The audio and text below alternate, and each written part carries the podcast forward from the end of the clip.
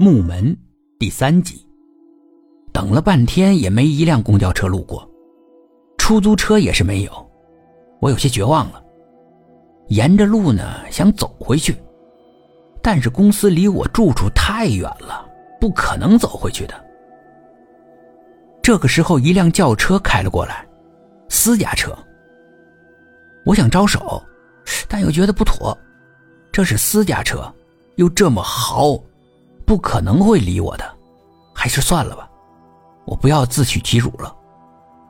那车在我前面不远处停了下来，然后车门打开了，居然是那个流浪汉。他冲我招招手，他穿了一身破破烂烂的、满是洞的衣服，跟这辆车也太不协调了。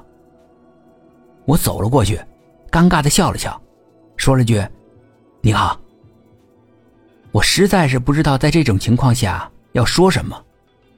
上车，我送你。我上了他的车，他也上了车。车上空间很大，主要是有暖气，我一下子就觉得很舒服。他问了我地址，然后发动了汽车。谢谢啊，太感谢了。今天公交少。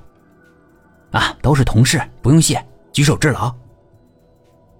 我很惊讶，同同事。啊，我也是电缆厂的，这个厂子原本是我爸开的，后来传给我了，但是没经营好，差点倒闭，后来呢被老刘收购过去了。不过呢，我还算这边的员工，这个厂所有的收益一半都要分给我。我有点不信的，要知道我们电缆厂那效益特别的好，跟市电力局有合作的，他居然说收益的一半给他。那他怎么还是个流浪汉呢？你说的老刘是刘总？对啊，他原先是开车的，我爸司机，后来当了总经理，让我给他开车。哎，因果循环啊！我说不对呀，刘总的司机不是……我刚话说到一半，他却猛地一刹车，然后急转，那路太滑了。